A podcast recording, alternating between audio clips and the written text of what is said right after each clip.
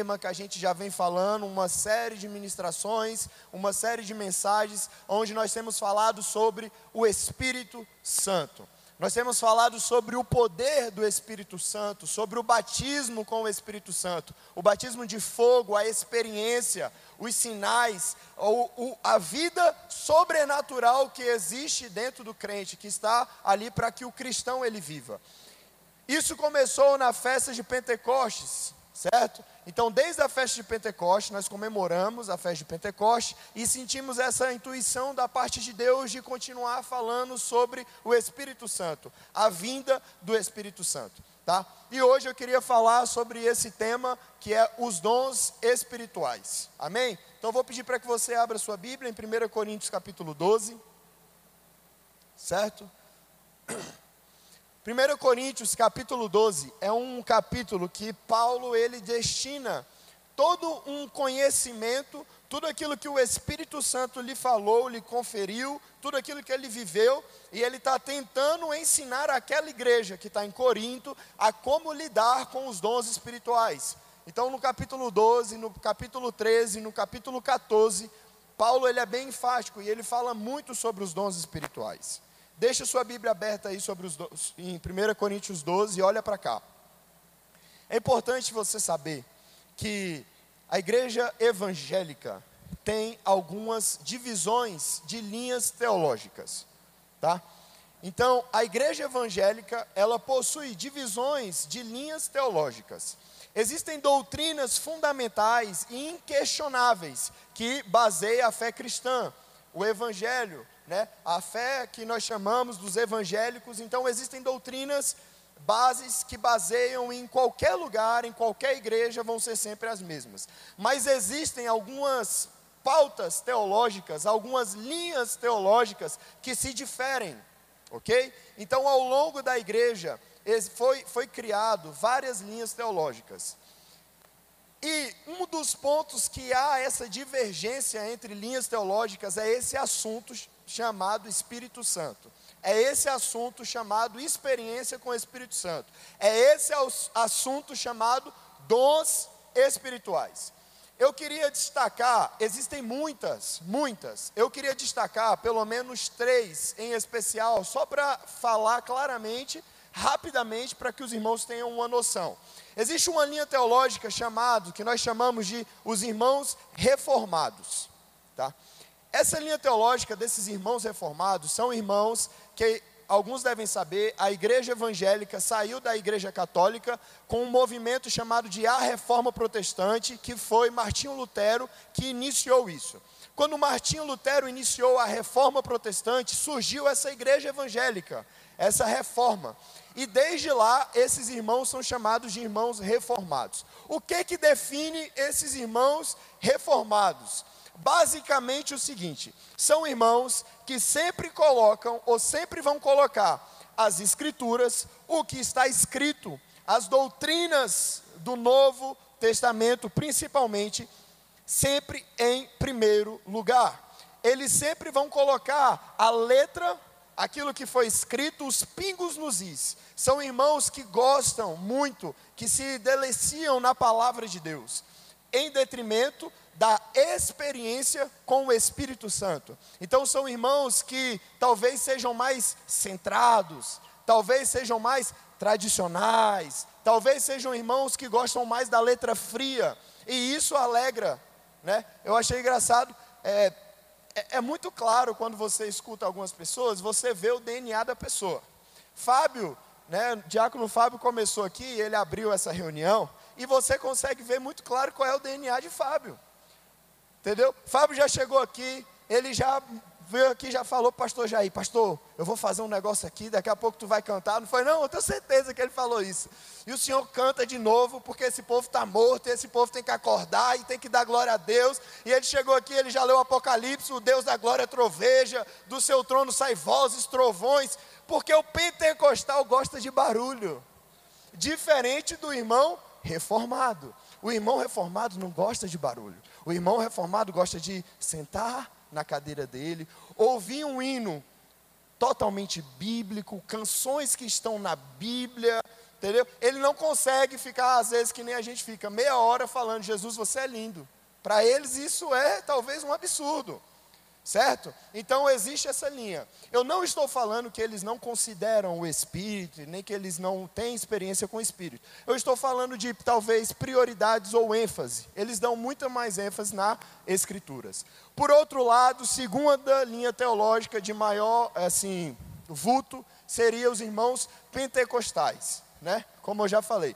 Basicamente, gosta de barulho, gosta do Espírito Santo, coloca a experiência com o Espírito, o batismo com o Espírito Santo.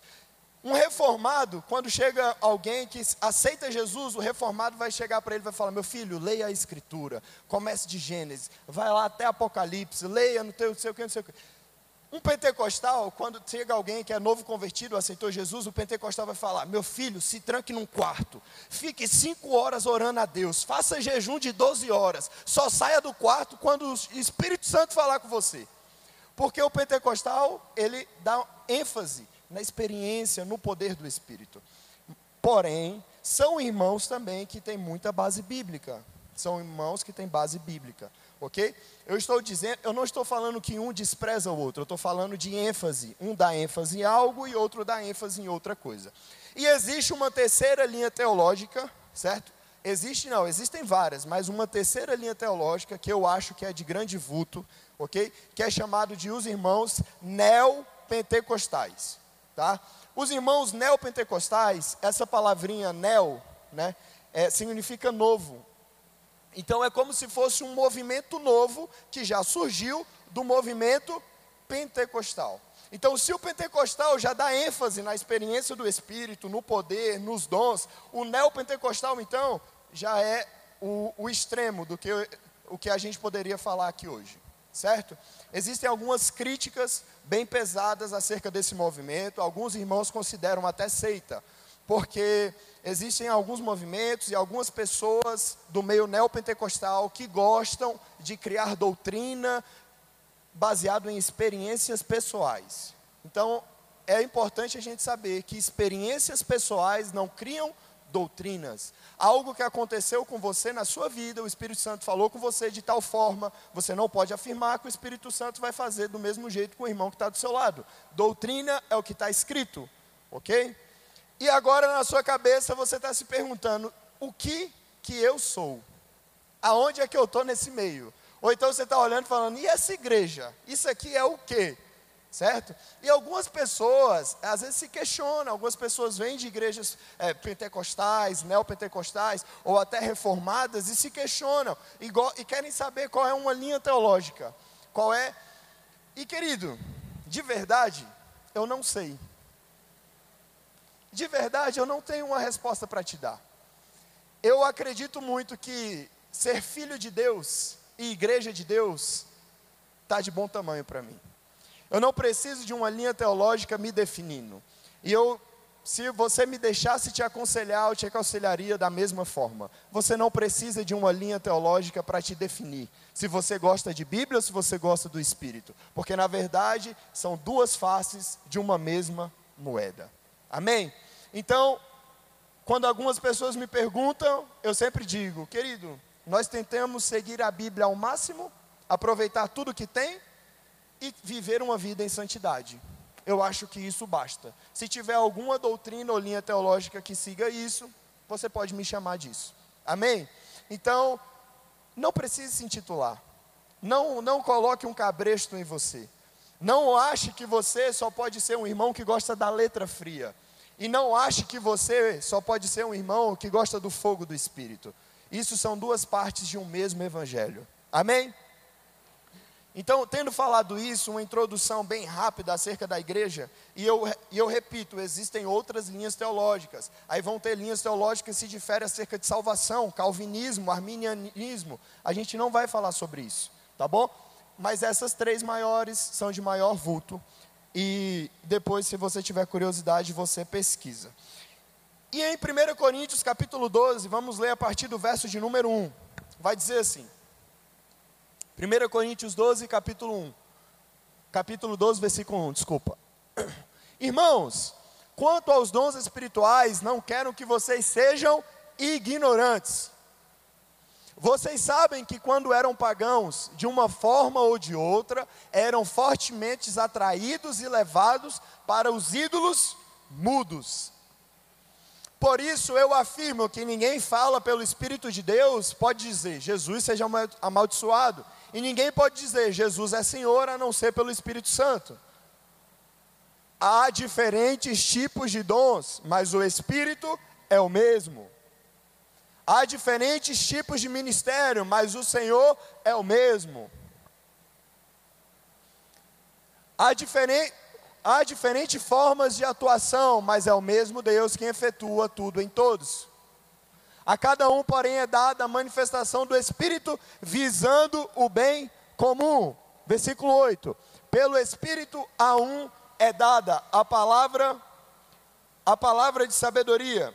A outro pelo mesmo Espírito a palavra de conhecimento, a outro pelo mesmo Espírito a fé, a outro pelo mesmo Espírito os dons de cura, pelo único Espírito a outro poder para operar milagres, a outro profecia, a outro discernimento de espírito, a outro variedade de língua e ainda a outro a interpretação das línguas. Versículo 11. Todas essas coisas, porém, são realizadas pelo mesmo e único Espírito, e ele a distribui individualmente a cada um como bem quer. Amém? Então, como eu já disse, o capítulo 12 de, de 1 Coríntios, Paulo ele está ensinando aquela igreja a lidar com os dons espirituais. E a primeira coisa que eu queria chamar a atenção, eu vou tentar começar de uma forma expositiva e depois vou levantar alguns tópicos para a gente conversar. A primeira coisa que eu gostaria de chamar a atenção é no versículo de número 1. Então, por favor, projeta o versículo de número 1. 1 Coríntios 12, versículo de número 1. Paulo começa a falar assim: Irmãos, quanto aos dons espirituais, não quero que vocês sejam ignorantes. Querido, existe algo que a, o ser humano ele tem uma tendência péssima, triste, que é a tendência a sempre ir para os extremos. Ou você vai para um lado ou você vai para o outro. Ou você escolhe uma linha teológica que vai te definir e vai para um lado, ou você escolhe outra e vai para outro lado. Ou você é um irmão conhecido como o irmão do foguinho, ou você é conhecido como aquele irmão fria, frio da letra, Porém, Paulo, ele começa o capítulo 12, quando ele vai explicar sobre os dons, ele fala justamente isso: não quero que vocês sejam ignorantes. O que é uma pessoa ignorante? O que é uma pessoa ignorante? Uma pessoa ignorante é uma pessoa que lhe falta entendimento, lhe falta sabedoria acerca de um assunto. Então perceba, quando lhe falta entendimento ou sabedoria acerca de um assunto, você está se tornando uma pessoa ignorante. E aí, o melhor é que Paulo continua no versículo 2. Aí Paulo fala assim: ó. Vocês, porque vocês bem sabem que quando vocês eram pagãos, de forma ou de outra, eram fortemente atraídos e levados para ídolos mudos.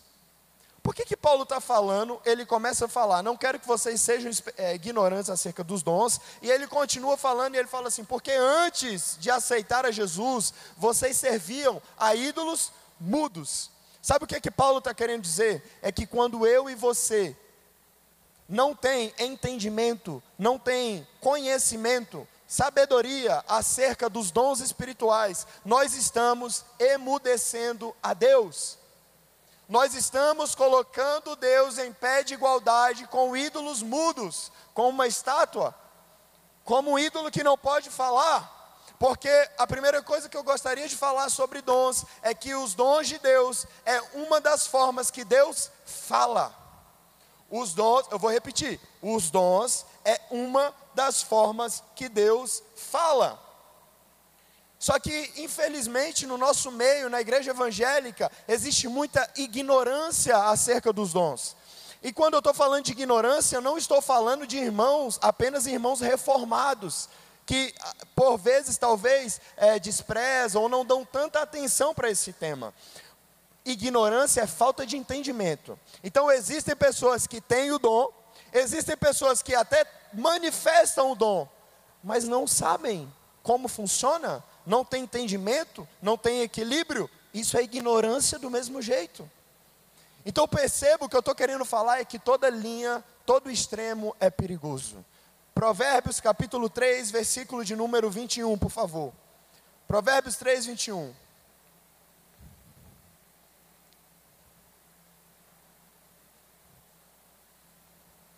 Em Provérbios capítulo 3, versículo 21, é um texto que eu acho muito legal, que diz assim: Meu filho, guarde consigo a sensatez e o equilíbrio, e nunca os perca de vista. Continua. Porque trarão vida a você e serão um enfeite para o seu pescoço. Meu filho, guarde consigo a sensatez e o equilíbrio Agora vamos para 2 Timóteo 1,7.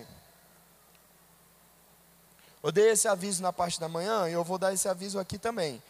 Então, quando o pastor Ítalo for pregar, talvez quando eu for ministrar, é bom os irmãos trazerem caneta e papel, porque provavelmente, muitas vezes vocês não vão acompanhar é, todas as nossas referências bíblicas. Então o irmão anota para que possa verificar depois, tá? E outros irmãos aqui da casa também, ok? Então 2 Timóteo 1,7. Porque Deus não nos deu espírito de covardia, mas de poder, de amor e de equilíbrio. De poder, de amor e de equilíbrio. 1 Tessalonicenses 1,5. Tem muitos irmãos acompanhando aqui, então vou esperar. 1 Tessalonicenses 1,5. Porque o nosso evangelho não chegou a vocês somente em palavra, mas também em poder. O Espírito Santo em plena convicção. Vocês sabem como procedemos entre os. Não, está errado. 1 Tessalonicenses 5,20, desculpa, foi eu que falei errado. 5,20. 5,20. Diz assim: Não tratem com desprezo às profecias. Profecia é um dom? Sim ou não? Profecia é um dom. Mas ponham à prova todas as coisas e fique com o que é bom. A Bíblia está falando sobre equilíbrio. Existem algumas versões que falam assim, não despreze, e existem algumas, pessoas, algumas versões que falam, não sejam ignorantes acerca da profecia. Então, irmãos, o equilíbrio é a chave para que o cristão vive um, possa viver uma vida com manifestação do Espírito Santo. Quantos de nós já entrou em alguns lugares, já viu algumas coisas na nossa vida cristã, e às vezes você entra num lugar e começa uma bagunça? É gente rodando de um lado, é gente gritando do outro, é gente caindo aqui, é meia hora falando em outras línguas, é gritaria, é assim diz o Senhor, chá, chá, chá, chá, chá, chá, chá, chá. O que é que Deus disse? Eu não entendi. E o Senhor está dizendo, chá, chá, chá, chá, chá, chá, chá, chá, chá, chá. Está dizendo o quê? Vocês... É ou não é, Fabinho? Esse aqui, eu... Já viu isso muito na vida. Então, querido, isso causa no nosso coração uma certa repulsa, uma certa. A gente começa a fechar o nosso coração para os dons espirituais, porque às vezes a gente vê em alguns lugares a bagunça, a desordem. A Bíblia fala que Deus não é Deus de desordem, mas é Deus de ordem e decência.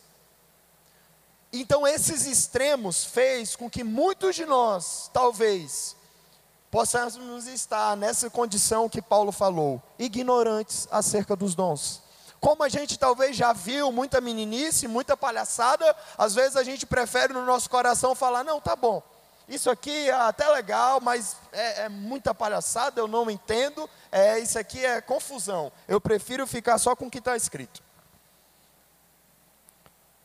Só que isso é ser ignorante. Teve algum, algum um tempo que eu fiquei um pouco frustrado com a igreja, com o pastor, com tudo. E com, enfim. E eu falei assim: eu vou viver a minha vida cristã, o evangelho dentro da minha casa, com a minha família, e eu acho que isso basta para mim. E amém. Só que o Espírito Santo me confrontou. E sabe por que existe o falso? Porque o verdadeiro não está se levantando. Sabe por que existe muita palhaçada? Porque você que é equilibrado, você que pode ser sensato, porque você que pode ter o dom do Espírito, não está se levantando, meu irmão.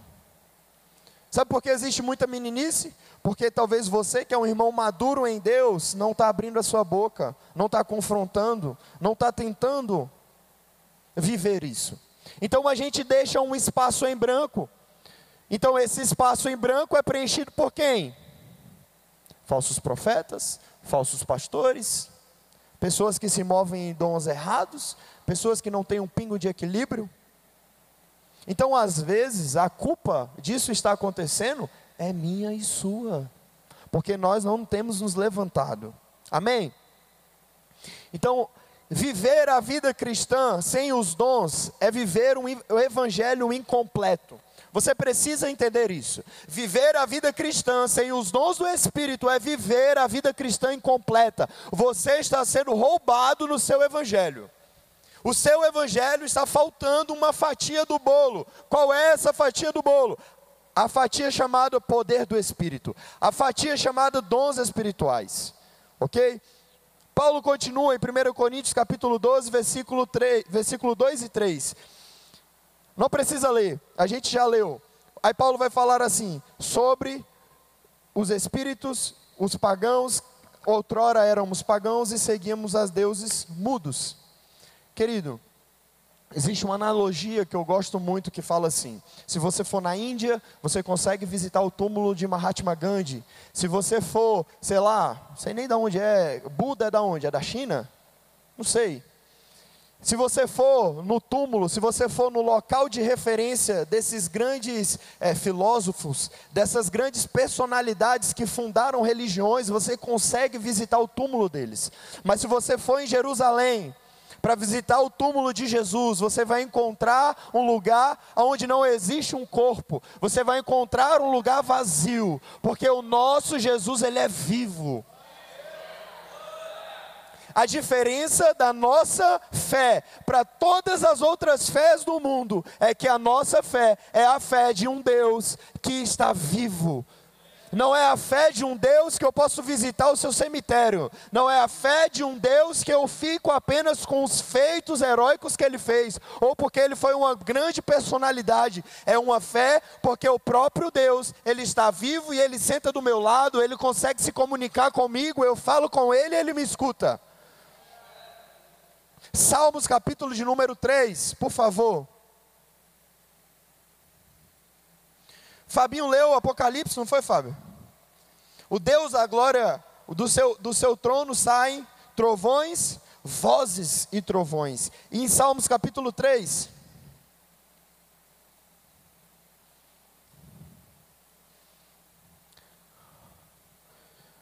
Versículo de número 4.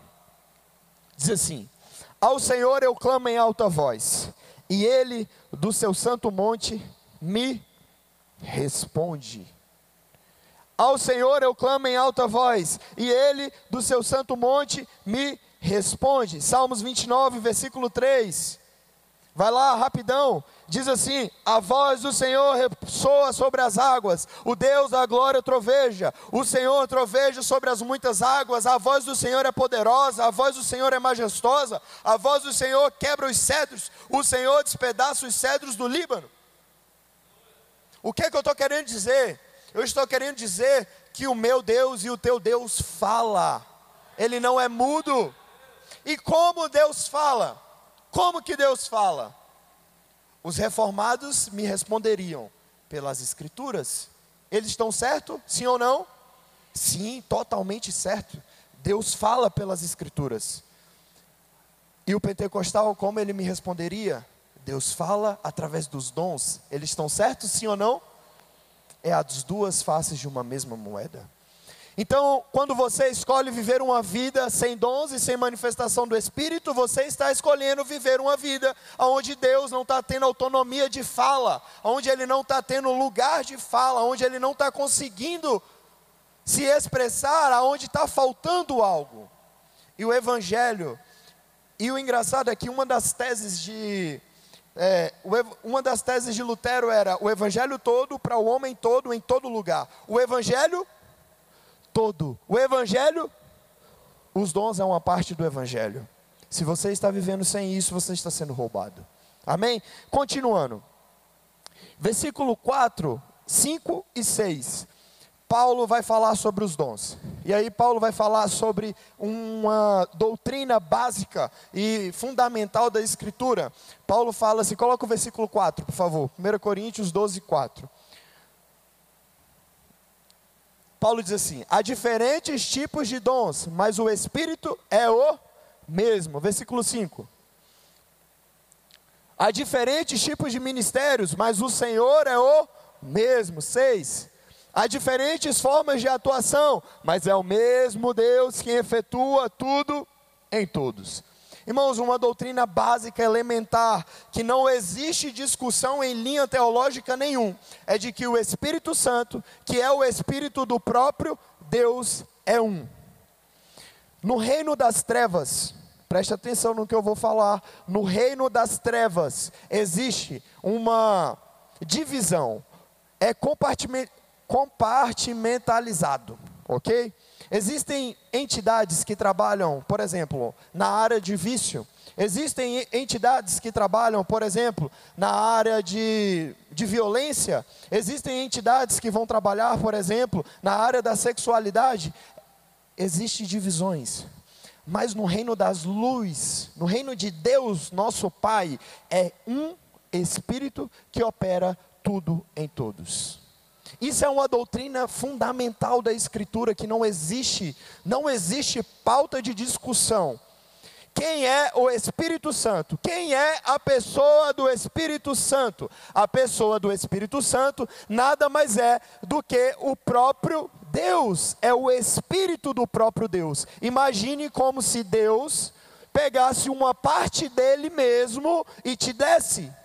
Deus pega uma parte dele mesmo e fala assim: viva comigo, eu vou te dar essa parte, porque se você tiver isso no seu DNA, você me tem. Então, quando eu olhar para você, eu me vejo. O Espírito Santo é isso. Algumas pessoas já me perguntaram sobre. É, a gente tem umas mandingas gospel, né? Todo cristão tem. Você vai passando um tempo de caminhada, você vai adquirindo umas mandingas gospel. Aí eu tenho, às vezes, umas manias que, às vezes, eu vou orar, aí, é, pelo discernimento de Deus, eu, às vezes, tento discernir qual é o ambiente, o que está acontecendo, qual é o objetivo, o que, que o Espírito Santo quer trazer e quer trabalhar nesse ambiente. E, às vezes, eu entendo que existe um ambiente, e às vezes eu entendo que a profecia tem que acontecer. Então, às vezes eu oro e falo assim: Espírito da profecia, venha neste lugar. Ou então, às vezes você discerne pelo Espírito, e às vezes eu sinto. Eu não sei explicar, irmão. Você sente, quem é espiritual vai saber o que eu estou falando. E aí você sente, e você fala: rapaz, acho que Deus quer curar. Tem cura para acontecer nesse lugar. Tem cura para acontecer nesse lugar. Você sente pelo Espírito. E aí eu pego, às vezes, vou orar e eu falo: Espírito da cura, venha neste lugar. O que, que eu estou falando, irmão? Eu estou chamando dois espíritos diferentes? Não, é só mandinga gospel. Tá? O que eu estou querendo dizer aqui, é Espírito Santo, que é um só, venha e trabalhe através do dom da profecia. Espírito Santo, que é um só, venha e trabalhe através do dom da cura. A gente está dando ênfase, eu estou dando ênfase. A, seria a mesma coisa se eu falasse Espírito Santo, vem aqui. Só que ele ia vir com tudo. E às vezes a gente tenta discernir qual é o ambiente: é ambiente de cura? É ambiente de profecia? É ambiente de operação de, de maravilhas? E aí você ora com ênfase. Amém? Ficou claro? Então, é mandinga gospel, querido. É só um trejeito de falar. Alguns irmãos já me perguntaram isso. Mas por que você ora? Você fala assim, espírito de profecia. É um espírito diferente? Não, irmão, é o mesmo espírito. É o mesmo espírito. Quem tem mais de um espírito é o reino das trevas. O reino do Pai é um espírito quem opera tudo em todos. Ficou claro? Ficou claro, querido? E o versículo de número 7 agora. Versículo de número 7. Vamos responder uma pergunta. Qual é o objetivo objetivo dos dons. Os dons existem para um objetivo, para algo específico. Versículo 7, Paulo vai falar: A cada um, porém, é dada a manifestação do Espírito, visando ao bem comum. Qual é o objetivo dos dons do Espírito? Isso aqui, ó, bem comum. O objetivo dos dons do Espírito é a edificação da igreja. Abra, por favor, em 1 Pedro 4,10. 1 Pedro 4,10. Diz assim: Não achou? Olha para cá. Na ela é boa de Bíblia, está abrindo rápido. Cada um exerça o dom que recebeu para. Hein, irmão? Olha aqui. Cada um receba o dom, exerça o dom que recebeu para servir aos outros, administrando fielmente a graça de Deus em suas múltiplas formas. Então, irmão, os dons existem por um objetivo. Objetivo principal, é objetivo top 1 dos dons é bem comum. Edificação da igreja, edificação dos filhos de Deus. Se você entende isso, você já consegue descartar as palhaçadas que acontecem por aí nessas igrejas evangélicas em 50%. Porque às vezes você chega em um lugar e você vê algumas coisas que você fica, hum, eu estou sendo edificado em quê? A igreja está sendo edificada em quê? Hum, Para que isso? Para que esse show todo? Então, querido, às vezes você vê pessoas que usam o dom de Deus, não para o bem comum, mas para o bem pessoal, para a autopromoção. Quando você vê isso, você já vai saber que aquele dom não está sendo usado da maneira que ele nasceu, que ele foi criado para ser usado. Por favor, vamos ler 1 Coríntios 14, 18. Vamos voltar lá para Coríntios. 1 Coríntios 14, 18. Os dons servem para o bem comum.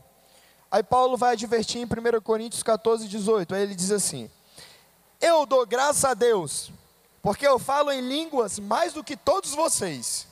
Todavia, na igreja, prefiro falar cinco palavras compreensíveis para instruir aos outros, do que falar dez mil palavras em línguas. Perceba, Paulo está falando de um dom, ele está falando sobre o dom de falar em outras línguas. Só que Paulo, ele entende que os dons são para bem comum, com a exceção deste dom. Com a exceção deste dom. Qual dom? Falar em línguas. A Bíblia diz que o dom de falar em outras línguas é um dom que ele não visa o bem comum, ele visa a edificação própria. Então, 1 Coríntios 14, no mesmo capítulo, lá no versículo 2 e 3, Paulo fala assim, ó: "Pois quem fala em uma língua não fala aos homens, mas a Deus. De fato, ninguém o entende. Em espírito fala em mistério." Então, o dom de falar em outras línguas, ele é um dom de edificação pessoal, é um dom meu, para mim, é a minha edificação, com exceção, né? É, quem veio de manhã não ouviu isso, porque minha esposa me corrigiu. Com exceção do seguinte: existe outro dom, que é o dom de interpretação das línguas, certo? Está lá em 1 Coríntios capítulo 12, acho que no verso de número 8. Está lá. Dons de interpretação das línguas. O dom de interpretação das línguas, ele é um dom que ele é casado. É um dom que é o dom de interpretação das línguas, junto com o dom de falar em outras línguas. Eu só vi isso acontecer na minha vida uma vez, numa igreja pentecostal até o tutano. Como aconteceu? Tinha um irmão que ele começou a se pronunciar, ele se levantou, estava um silêncio, e ele se levantou, tomado pelo Espírito, e começou a falar em outras línguas. E na mesma hora, outro irmão se levantou em outro lugar e começou a interpretar aquilo que aquele irmão estava falando. Eu só vi isso uma vez na minha vida. Foi uma experiência bem legal, certo? Bem legal. Então, o dom de falar em línguas, ele é um dom pessoal, edificação própria, a não ser que exista o dom de interpretação. Porque se houver interpretação, então vai existir a edificação do corpo. Amém, querido? Deu para entender? Deu para entender? Então, eu quero que você saia daqui hoje entendendo. O dom tem um objetivo. Qual é o objetivo principal dos dons? visar o bem comum, edificação do corpo de Deus. Só que eu quero que você abra as escrituras também, em 1 Coríntios 14, versículo 24. Já está no 14, só no 24 vai falar assim, ó. Preste atenção. 1 Coríntios 14, 24 diz assim: Porém, se entrar algum descrente ou não instruído, quando todos estiverem profetizando, ele será por todos convencido de que é pecador, e por todos será julgado. E os segredos do seu coração serão expostos. Assim, ele se prostrará, rosto em terra, e adorará a Deus, exclamando: Realmente, o Deus, Deus está entre vocês. Via de regra, o dom é para edificação da igreja. Mas os dons também podem ser utilizados como uma ferramenta para evangelizar as pessoas. Os dons também podem ser utilizados como uma forma de ganhar as pessoas para Jesus. Irmãos, você pode tentar por talvez cinco anos, dez anos, você pode tentar por horas conversar com um ateu, e de forma teológica, e você vem falando da criação do mundo e ele não acredita, e você vai tentando dar provas e ele não acredita, e chega em um determinado ponto da conversa, porque a maioria de nós cristãos, a gente só tem Bíblia. Aí o ateu vira para você e fala: Mas eu não acredito na sua Bíblia. E aí? Você ficou com o quê? Fala, rapaz, e agora? Porque tudo que eu acredito está na Bíblia. Ele não acredita na Bíblia, então vai para o inferno. É isso, querido? Sabe o que nos falta? Poder do Espírito. Fala, você não acredita nas Escrituras? Mas quando você nasceu, que a sua família era assim, assim, assim, assim, e quando você sofreu aquele acidente, Deus está falando que Ele estava lá para te dar livramento, e você começa a destrinchar a vida dele todinha, e você começa a falar, e você está assim, você está vivendo dessa forma, porque você fez isso, isso, isso e isso. E a Bíblia vai falar, o coração, os segredos do coração dele são expostos. E aí deixa eu te falar, você não precisa de cinco anos, dez anos, vinte horas de conversa. Você só precisa de uma oração. Porque ele vai quebrar a cabeça e vai falar, realmente, esse Deus é vivo, ele existe. Muitas vezes nós queremos ganhar as pessoas por um convencimento mental, intelectual. Ah, porque Deus é bom, veja como isso é bom, veja como a vida cristã ela é maravilhosa. Ei, às vezes você só precisava de uma oração. Às vezes você só precisava de uma manifestação do Espírito. Você precisava de uma palavra de sabedoria. Você precisava apenas do dom de uma palavra de conhecimento. Você precisava, às vezes, apenas de um dom, chamado dom da cura. Você vai falar, ah, e você não é doente? Vamos fazer uma prova? Vamos testar agora se o meu Deus é vivo? Deixa eu orar por você, para ver se você não vai ser curado. Mas quantos de nós tem essa ousadia? Mas quantos de nós estamos vivendo a vida cristã com entendimento acerca dos dons espirituais? Na verdade, nós somos mais ignorantes. Então, por isso que às vezes nós queremos ganhar as pessoas, viver a nossa vida cristã apenas em intelecto, apenas em um convencimento humano. A Bíblia vai falar que Paulo, quando estava em Atenas, ele dava discursos e discursos eloquentes, mas por vezes não era ouvido. Existiu um momento que Paulo se cansou, e a Bíblia fala que Paulo começou a operar dons, sinais, e aí aquele povo teve provas, irrefutáveis de que Deus estava com Paulo. Então, irmãos, você está precisando de poder do Espírito. Você está precisando de dons do Espírito para facilitar a sua vida. Continuando. 1 Coríntios capítulo 13, eu não podia deixar de falar sobre isso. 1 Coríntios capítulo 13, se você já foi num casamento cristão, você já ouviu esse texto. Fala assim: porque sem amor eu nada seria. É como o sino que ressoa. Se você tivesse todos os dons do mundo, mas não tiver amor, de nada vale. Amém? Todo mundo já ouviu esse texto.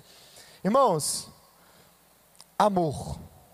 O amor, ela é a chave para os dons espirituais. Quem está anotando, anota assim: ó. O amor é a base de lançamento dos dons espirituais. Quando você, a gente não tem tempo de falar, mas quando você lê os relatos do Evangelho, quando Jesus curava as pessoas, a Bíblia diz assim: e Jesus, passando por uma aldeia, avistou alguém enfermo e sentiu compaixão. E Jesus, passando por não sei o que, avistou alguém que estava com enfermidade há tantos anos e sentiu compaixão. E Jesus, a saber da morte de Lázaro, sentiu compaixão. Sabe qual é a base de lançamento? O chão dos dons espirituais? Amor. Amor. Você precisa amar as pessoas. Por que amar as pessoas? Porque os dons é para servir aos outros. Se você é uma pessoa egoísta, para que, que o Espírito Santo vai te dar um dom? Para você usar em proveito de si mesmo? Para que, que o Espírito Santo vai efetuar algo através da sua vida se você não está fundamentado no amor? E esse é o grande problema dos dons espirituais. Romanos capítulo 11, por favor. Romanos capítulo 11.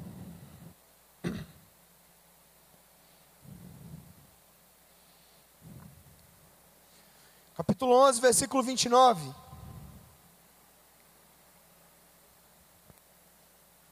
Olha para cá. Pois os dons e os chamados de Deus são. Lê lá, irmão, por favor. Pois os dons e o chamado de Deus são. Pronto. Se não existisse esse versículo na Bíblia, a gente estava tranquilo. Mas o problema é que ele existe. Os dons e o chamado de Deus são irrevogáveis. Irmãos, por que que às vezes a gente vê, às vezes você até conhece, a figura toda desmantelada, toda desmantelada. Só que às vezes dá umas duas oradas aqui ali por alguém e as coisas acontecem. Parece que a vida é toda desmantelada, o casamento, a, a, a família, dentro de casa, aquela bagunça, mas chega em um lugar, conta a vida da pessoa todinha. Existem, eu não vou falar disso. Esse é o problema. Os dons são irrevogáveis. Uma vez que você recebe o dom, você não perde mais ele. Uma vez que você recebe o dom, você não perde mais ele. Ele pode às vezes ficar inativo por falta de desenvolvimento, você apaga o dom, mas você ainda continua com o dom. E o que é que acontece? Muitas pessoas estão usando os dons do Espírito sem Deus. Existem pessoas que receberam um dom genuíno de Deus, receberam um dom do Espírito. Só que com o passar do tempo, essas pessoas já estão longe de Deus faz anos, faz décadas. Mas o dom ainda está lá. Então, vez por outra, existe a manifestação desse dom.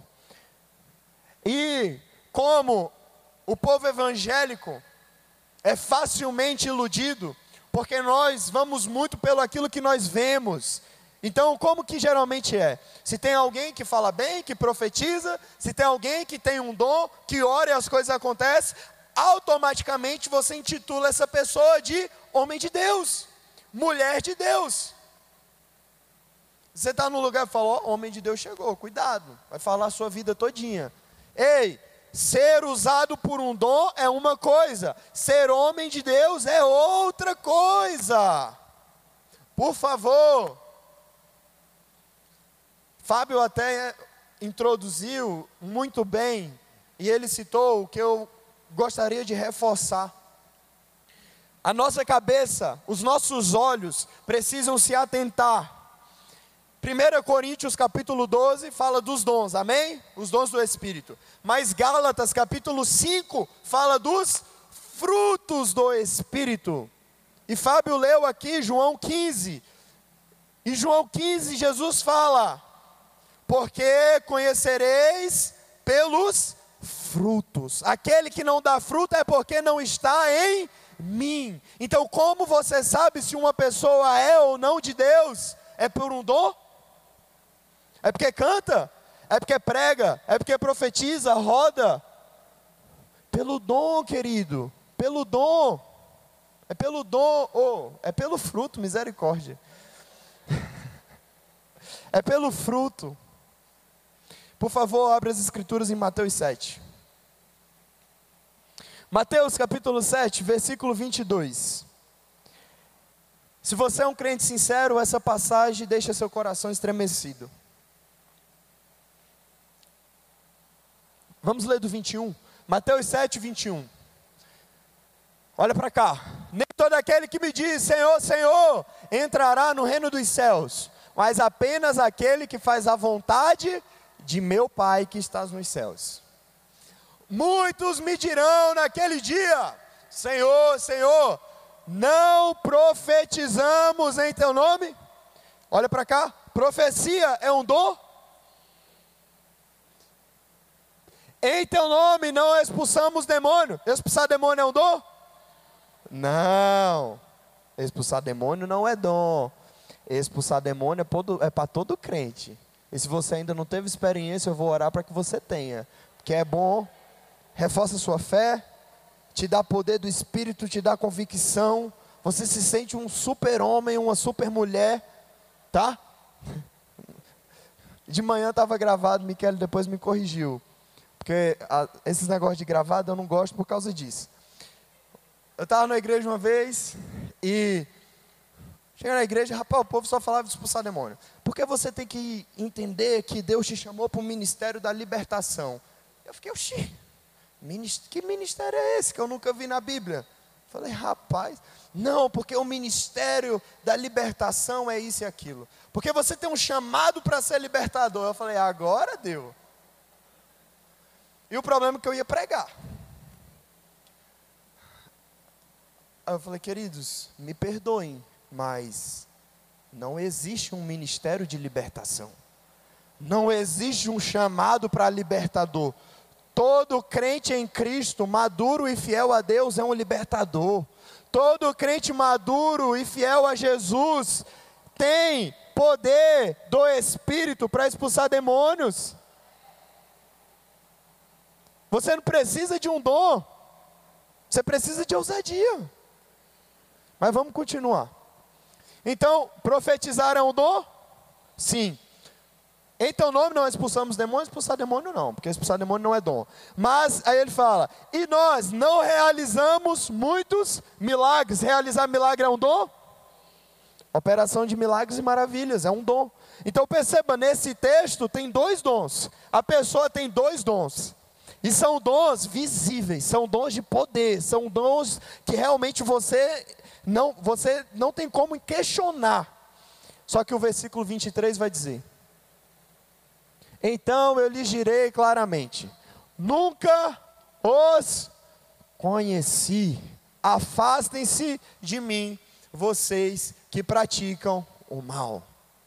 Então, irmãos, nós sempre falamos, mas ainda não é uma verdade. E eu vou continuar falando e até que se torne uma verdade. Não é por aquilo que fazemos, mas é por aquilo que estamos nos tornando. Nós falamos isso durante anos e isso ainda não é uma verdade na nossa mente. Porque nós damos valor àquilo que nós vemos. Se existe uma pessoa falando, cantando, pregando, você intitula de homem de Deus. Se existe uma pessoa sentada, se existe uma pessoa quietinha, você acha que ela não é mulher de Deus ou homem de Deus. E isso é um, é um, é um tremendo erro. Porque o que intitula um homem de Deus e uma mulher de Deus é a vida fora dessa igreja, é a vida dentro da sua casa, é a vida na sua família, é se tem fruto de Gálatas 5. Que irmãos, se homem de Deus e mulher de Deus for quem cantar, pregar, quem vocês estão vendo, existem muito poucos. Mas não, mas não. Uma pessoa chamada por Deus, que tem um ministério, que fala, que prega, que ensina, isso não faz dele um homem de Deus. O que faz dele um homem de Deus é vida no espírito, caráter. Gálatas 5. Amém? Quando nós entendemos isso, você hoje, a partir de hoje, 80% dos charlatões bíblicos que existem por aí, você já não vai cair mais no papo deles. Já não vai cair mais. Porque você só sabe se uma pessoa é de Deus ou não quando você vê a vida. Por favor, vamos parar de ser meninos, de ser levado. Ver uma pessoa rodando, rodopiando, falando e tal, e você intitula homem de Deus, mulher de Deus, não é não, irmão. Amém? Então,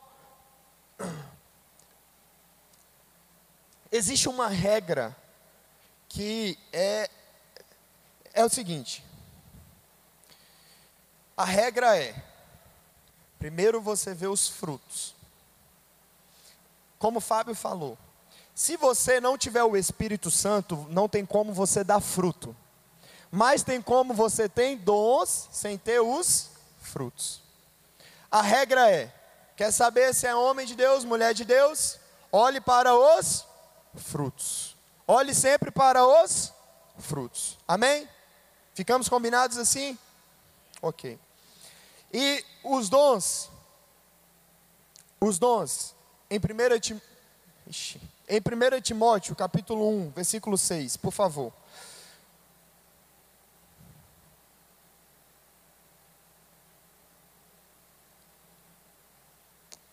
Primeira Timóteo capítulo 1, versículo 6.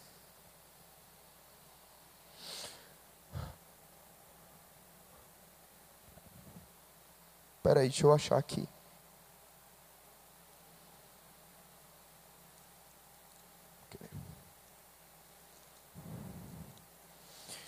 Eu acho que eu anotei a referência errada. Coloque em 1 Timóteo 4, por favor. 1 Timóteo 4, 14. 1 Timóteo 4,14, Paulo vai falar assim: Isso é uma recomendação de Paulo para o seu filho na fé, Timóteo. E Paulo fala assim: ó, Não negligencie o dom que foi dado a você por mensagem profética e com a imposição de mãos. Irmãos, como eu disse, existem três situações. Ou você tem um dom e ele está ativo, amém? Você tem um dom e ele está ativo. Ou você tem um dom e ele está apagado. Paulo fala lá em, nesse mesmo texto antes, Paulo vai falar assim: não apagueis o espírito. Tem como você ter um dom e ele está inativo, ele está apagado. Por quê? Porque você não está usando. E tem uma terceira opção, que é a pior. Você tem o dom, você está usando, mas você não está em Deus. Ok? Então, você precisa se descobrir. Algumas pessoas, elas têm é, um pouco de falta de entendimento sobre os dons, e elas acham que os dons, por exemplo, que os dons vão ser, às vezes, aquela manifestação é, tremenda que você vai perder a consciência. Olha para cá por favor, entenda uma coisa. Manifestações onde as pessoas perdem a consciência, a sua consciência natural, acontecem. Amém? Acontecem. Acontece. Mas isso é uma exceção. Isso é uma exceção. Para gente, eu estou finalizando, por favor, vamos abrir a Bíblia em 1 Coríntios,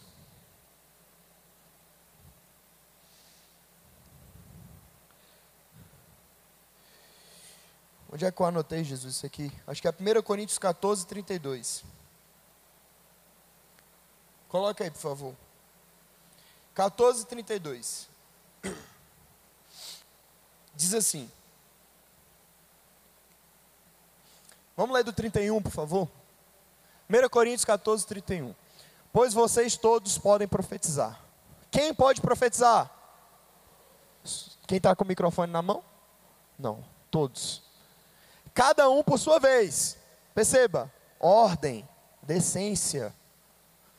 De forma que todos sejam instruídos. Qual é o objetivo dos dons? Edificação, instrução dos outros. E encorajados. Porque o espírito dos profetas está sujeito aos profetas. O que, que isso quer dizer? Sabe o que, que isso quer dizer? Que você ter o dom e você ter uma manifestação de Deus, show. Muitas vezes você sair rodando, você bater em gente, você cair, você espernear, se bater, se rasgar, é porque você quer. Porque o espírito dos profetas estão sujeitos ao profeta. Uma coisa, eu tento ser muito objetivo, irmão. Eu tenho um dom, geralmente, profecia. E quando eu tenho uma, eu tenho uma intuição acerca de uma pessoa, eu sinto isso no meu espírito. Não é audível, nunca ouvi a voz de Deus. Quero ouvir um dia, mas nunca ouvi até hoje. Sinto no meu espírito uma intuição. E pronto. Eu vou até aquela pessoa e falo para ela aquilo que eu estou sentindo. Irmão, eu estou com essa intuição, eu senti isso, isso, isso, isso da parte de Deus. Faz sentido para você ou não? Amém? Posso orar por você acerca disso? Se ele quiser, amém. Se ele não quiser, amém também. Só que existem pessoas que são espalhafatosas. E elas sentem, podem sentir a mesma intuição que eu. Só que aí elas vão rodando, elas vão dando estrelinha até a pessoa para orar por ela. Só que só não me venha dizer que isso é o Espírito Santo, isso é você. Isso é você. Porque o espírito do profeta está sujeito a quem? Ao profeta.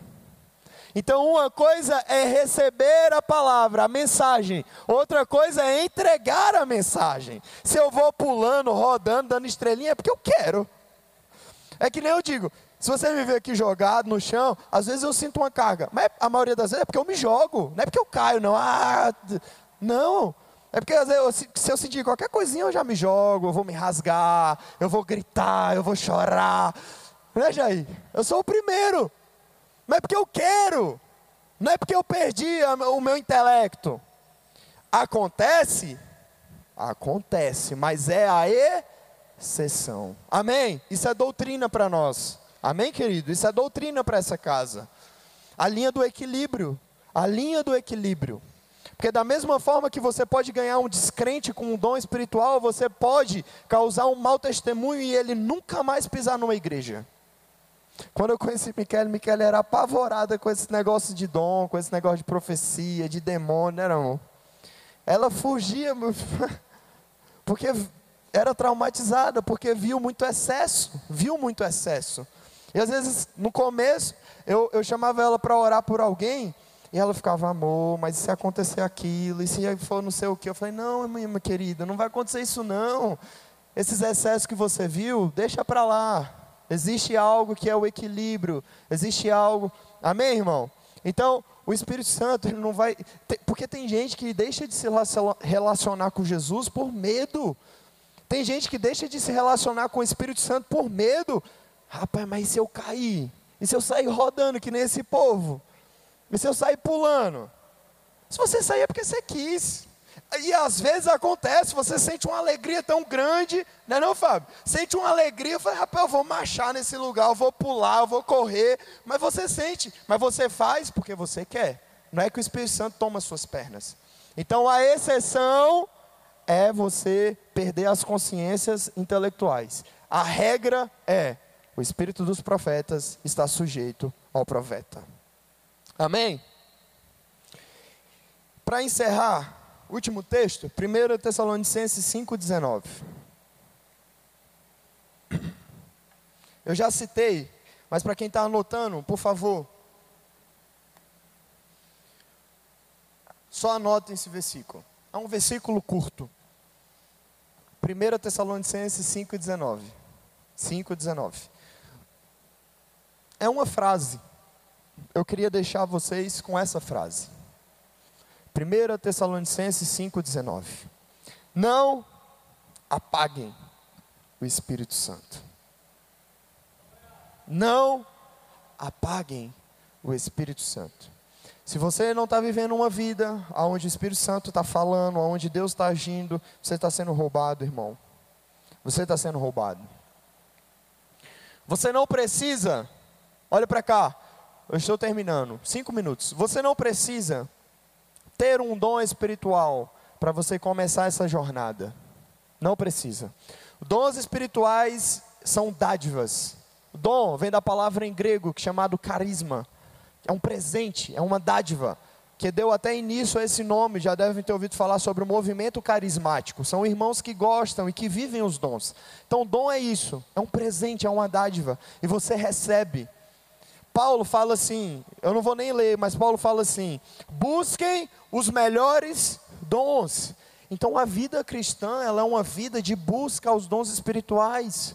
Quais são os melhores dons? Me diga você. Os dons que você julgar que é bom. Os dons que você julgar que você quer. Eu tenho experiência, eu contei de manhã, eu vou contar aqui bem rápida. Eu tenho alguns dons, eu não sei também. Eu não. Irmão, eu sou meio bagunçado. Eu não gosto de me intitular, eu não gosto de falar muita coisa assim, sabe? Ah, porque isso é isso, isso. Não. Porque é o seguinte: existem mandamentos bíblicos que falam assim: orem, preguem o evangelho, curem os enfermos, expulsem demônios. E você não precisa de um dom para fazer isso. Existe o dom da cura? Existe, irmão? Mas você só vai orar por um enfermo se você tiver esse dom? Não. Há um tempo, durante alguns meses, eu fiquei orando, orando e orando a Deus sempre em oração, e eu falava: Jesus, me dá o dom da cura. Eu estava orando por esse dom. Eu julguei, eu falei, poxa, esse dom é legal. Primeiro, a minha oração era, Senhor, me dá compaixão. Me dá compaixão, me dá compaixão, me dá compaixão, compaixão, compaixão. E depois eu comecei a orar, me dá o dom da cura, me dá o dom da cura, me dá o dom da cura. Durante alguns meses, irmãos, e frequentemente, quando eu lembrava, eu orava por isso. E o que, que eu fiz?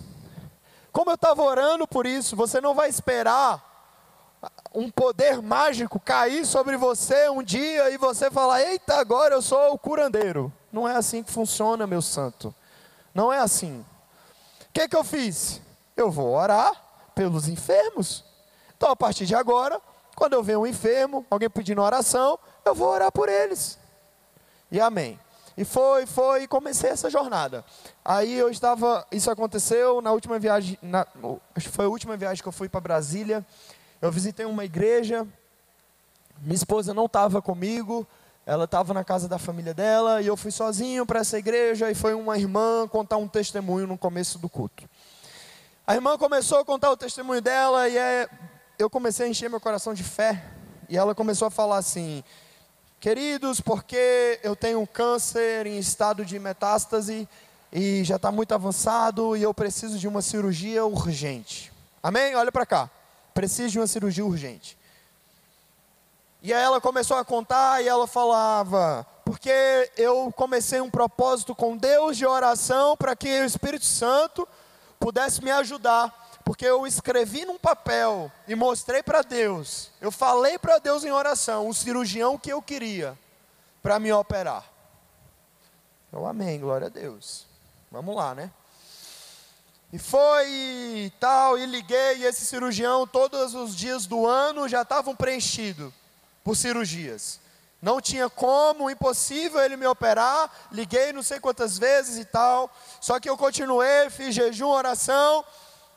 E de repente, uma amiga distante, que eu não lembrava, não conhecia, não, não, não, não sabia que trabalhava com esse cirurgião, do nada ficou sabendo, eu falei com ela, ela falou, nossa, eu trabalho com o melhor cirurgião dessa, dessa especialidade, e eu vou ver, eu vou tentar achar uma vaga na agenda dele para ele te operar. Quando ela não sabia quem era o cirurgião, e quando essa amiga dela ligou, falou retorno, falou: Olha, acabaram de cancelar uma cirurgia e eu vou colocar você com esse cirurgião que eu trabalho, porque ele é muito bom e tarará. Ela falou: Tá bom, amém, glória a Deus. Qual é o nome desse cirurgião? Quando ela falou, era o nome do, do cirurgião que ela tinha escolhido em oração e que ela já tinha pesquisado e que ela tinha falado para Deus que queria ser operado por aquele homem. E ela contou esse testemunho. eu fiquei sentado, a igreja aplaudiu, glorificou a Deus. E sabe um disco arranhado?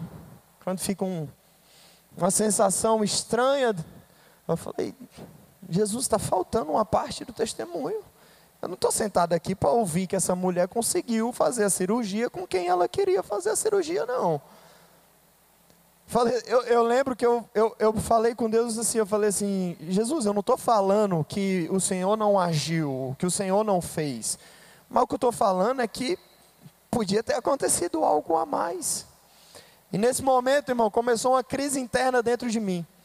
E em oração foi muito claro, poucas vezes eu senti essa intuição tão forte.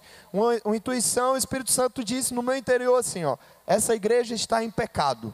Aí eu, oxi, meu Deus. Aí a gente é carnal, né? Aí eu já falei logo, hum, aquele pastorzinho safado. Aí eu fiquei, rapaz, a igreja está em pecado, e fiquei tentando discernir, né? Eu falei, Senhor, e aí? Jesus, como assim? Aí o Espírito Santo me lembrou. Sabe aquele texto que diz assim: Se existe alguém enfermo entre vocês, chame os presbíteros, unjam com óleo, e a oração da fé curará salvará o enfermo. Eu falei, tá.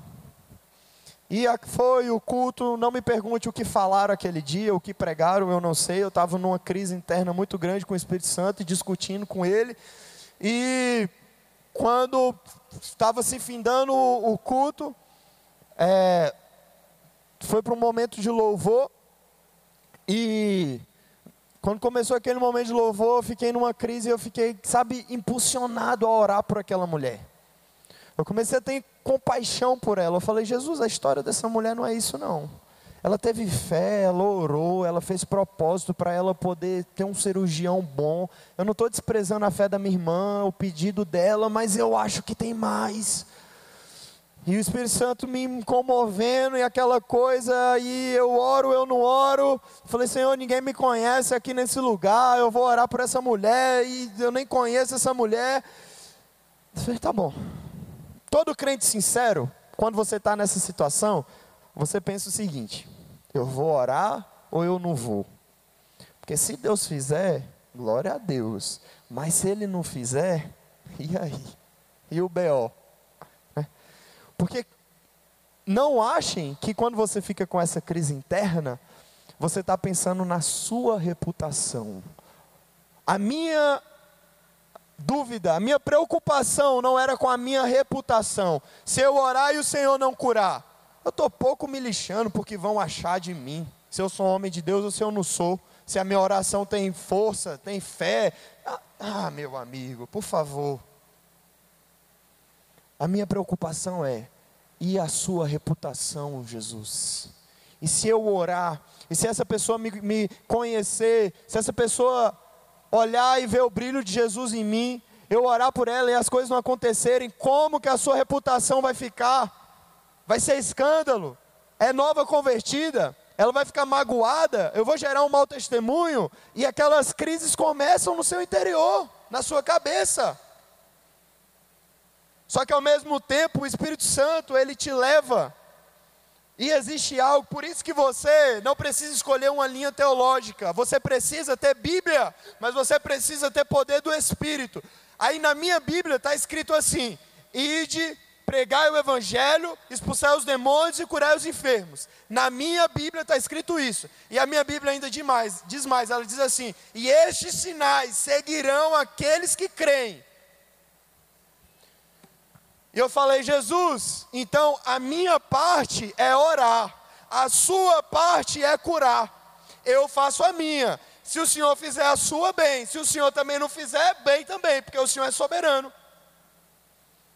Começou o momento de louvor, apagar as luzes. Eu vou fazer a mesma piada. Eu esperei apagar a luz porque fica mais espiritual, né? Quando a luz está apagada. Fui até aquela irmã com muita assim vergonha, medo, sei lá. E eu perguntei para ela assim, eu falei, irmã, me perdoe a, a, a interrupção, né? Me intrometer. Mas eu ouvi o testemunho da irmã e deixa eu te fazer uma pergunta. Alguém já orou para você ser curada. E eu falei assim para ela, irmão, eu falei exatamente assim, ó. Eu falei, eu não estou te perguntando se oraram para você conseguir um cirurgião, se oraram para você conseguir fazer uma cirurgia, se é o melhor cirurgião, o melhor hospital, eu não estou pouco me lixando para isso. O que eu estou te perguntando é: já oraram para que você seja curada? Quando eu fiz essa pergunta, essa mulher começou a chorar. Ela falou: Não, nunca ninguém orou para mim, assim, por cura mesmo, nunca ninguém orou. Aí eu falei: hum, a igreja está em pecado. Lembra? O Espírito Santo falou: a igreja está em pecado. Aí eu falei: então, por favor, você me permite que eu ore por você? Coloquei, pedi para que ela falou: sim, deixa. Aí eu pedi: estenda suas mãos, que eu vou orar por você. Porque fica uma chave para você. Quando você às vezes não conhece uma pessoa e você não tem, às vezes, o discernimento do Espírito, não coloque a mão na cabeça das pessoas. A Bíblia diz que quem coloca a mão na cabeça, às vezes, de uma pessoa que está em pecado e ela não quer se, se largar aquele pecado, você se torna participador do pecado dela. Cuidado, cuidado. Então eu falei: estenda as mãos, por favor. Ela estendeu as mãos, eu coloquei minhas mãos sobre as mãos dela e comecei a orar. Jesus, cura essa mulher. Jesus, cura essa mulher. Câncer, em nome de Jesus, desapareça. Câncer, em nome de Jesus, regrida agora. Em nome de Jesus. E fiquei uns dois ou três minutos, irmão, repetindo apenas isso e orando e crendo e com muita fé. No final da minha oração, eu falei para ela, eu falei, minha irmã, é, o meu Deus, ele pode te curar agora. O meu Deus também pode usar a medicina para te curar. Mas eu acredito que você não vai precisar. Eu vou orar, eu estou orando para você não precisar fazer uma cirurgia. Se o Senhor quiser te curar através da medicina, Ele é soberano. Mas eu estou orando para que você não precise disso. Porque às vezes você tem que ser objetivo, irmão. Lembra no negócio do espírito da profecia, espírito da cura? Isso, é seu objetivo. E amém. Eu fui embora, como eu disse, a Michele não estava comigo, ela estava na casa e ela viu essa parte pelo YouTube, não foi? Do testemunho da irmã. Eu estava no culto, eu estava com o celular, é, com a internet desligada, ou não estava pegando no celular, eu não vi a mensagem dela. Quando acabou o culto, aí tinha uma mensagem dela assim: Amor, ora por essa mulher. Depois que eu já tinha orado, eu vi a mensagem da Michele, né? Eu fui e respondi, já orei. E amém, irmão. E fui para casa, a gente veio embora para Petrolina, e minha mãe conhece essa mulher. E um dia eu estou em casa, meia-noite, e minha mãe me manda um vídeo. A mulher saindo lá do centro de câncer com uma tomografia, Aconteceu várias coisas, a cirurgia foi remarcada, não conseguiram fazer a cirurgia. Aí, como demorou muito a, a, nova data da cirurgia, ela teve que repetir os exames. Quando ela repetiu esses exames, imagens sem câncer. O câncer que estava em estado de metástase sumiu. Desapareceu. Aí o vídeo dela é, chorando muito com a imagem, mostrando assim ela, o marido dela, com a imagem mostrando que estava sem, sem câncer, sem metástase, sem imagens perfeitas, como se não tivesse acontecido nada. E eu enchi meu coração de alegria. Foi uma experiência. Eu já tive várias experiências, irmãos, com o Espírito, mas de cura nesse nível eu nunca tinha tido. E eu vim orando por o dom de cura, entendeu? Só que eu vim orando por esse dom. E quando isso aconteceu, eu fiquei muito feliz. Eu não falei com ela mais, não procurei saber. Até porque é, é bom você blindar o seu coração para que você não se glorie e não. Enfim. Mas o que, que eu estou querendo te dizer com isso? Eu não sabia se Deus ia curar. Eu não sabia se ela ia ser curada. Eu estou querendo te incentivar, eu estou querendo, sabe, acender o seu espírito. Ei, Tenha ousadia no espírito. Viver uma vida cristã sem dons espirituais é viver uma vida cristã onde Deus não está falando, onde você está emudecendo a voz de Deus. Eu preciso, eu preciso que você desperte o homem espiritual, a mulher espiritual que existe dentro de você. Essa igreja precisa. Os dons é para quê? Edificação, proveito comum. Então eu preciso daquilo que está em você. Por favor, acorde. Por favor, dê atenção, não negligencie. Não seja ignorante. Existem pessoas que às vezes estão do seu lado e o Senhor pode te dar uma palavra de sabedoria e você vai mudar a vida dessa pessoa para sempre. Existe uma pessoa que está do seu lado, você pode orar por ela, ela ser curada e você vai mudar a vida dessa pessoa para sempre. Não apagueis o espírito. Eu quero encerrar com o mesmo texto que eu encerrei de manhã, que se encontra em Números, capítulo 22. Números 22 fala de um grande personagem da Bíblia. Um grande personagem da Bíblia que fez feitos maravilhosos, que viu o anjo, né? E que assim marcou a história. Números 22, Coloca aí. A gente, eu vou acabar no mesmo horário, passei 25 minutos de manhã, vou passar aqui também. Números 22, versículo 28. Para a gente encerrar. Então o Senhor abriu a boca da jumenta e disse a Balaão: Que foi que eu fiz para você me bater três vezes? Balaão tinha uma jumenta, estava indo para uma direção contrária ao que Deus tinha mandado. Era um caminho estreito, um anjo de Deus se colocou na frente deste caminho. A jumenta de Balaão viu o anjo, Balaão não viu. A jumenta empacou. Balaão pegou o chicote e começou a bater na jumenta. E a jumenta vendo um anjo, fala: Rapaz, não, não tem como eu passar, tem um anjo de Deus na minha frente. A jumenta viu. E Balaão não, e Balaão toma e batendo na jumenta. A Bíblia diz que a jumenta apanhou e ela ficou assim, tão. Balaão já estava tão sem visão espiritual que a jumenta viu o anjo e ele não via. Aí Deus, a Bíblia diz que Deus abriu a boca da jumenta de Balaão e disse assim: O que que você fez para me te bater? É versículo 29.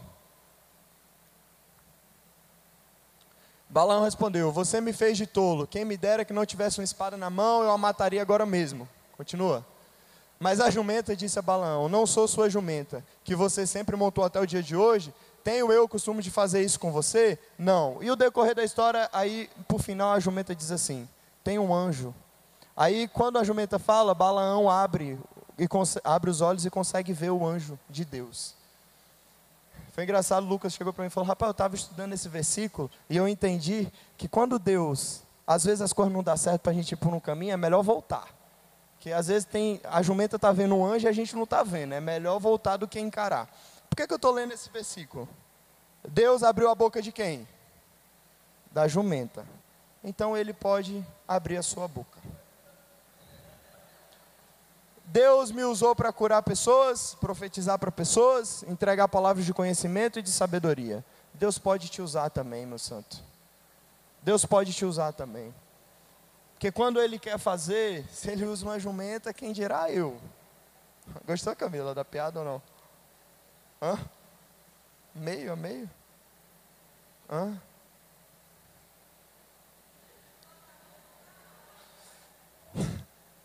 Era uma, era uma piada, irmão.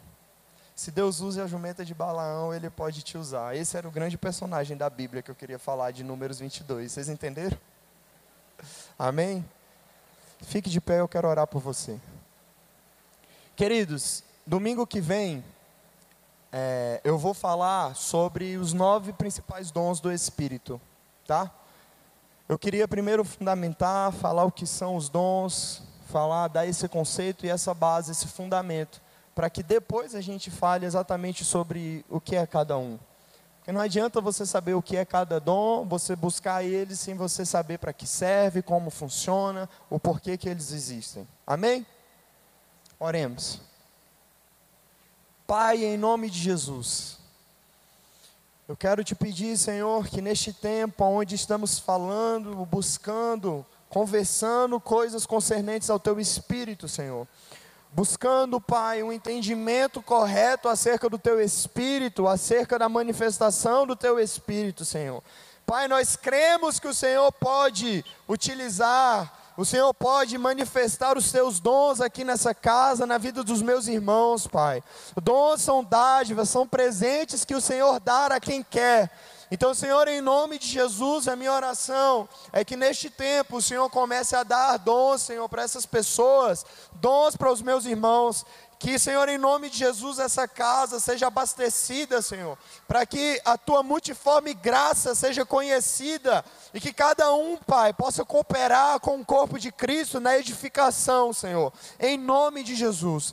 Que leve os meus irmãos a um nível de fé maior, que todas as Senhor, todos os extremos que eles viram, as, a mensagem incorreta, a forma incorreta de agir, de lidar com os teus dons, Pai, não seja pedra de tropeço, empecilho, para que os meus irmãos recebam e vivam o poder que há no teu espírito para cada um deles, em nome de Jesus, em nome de Jesus.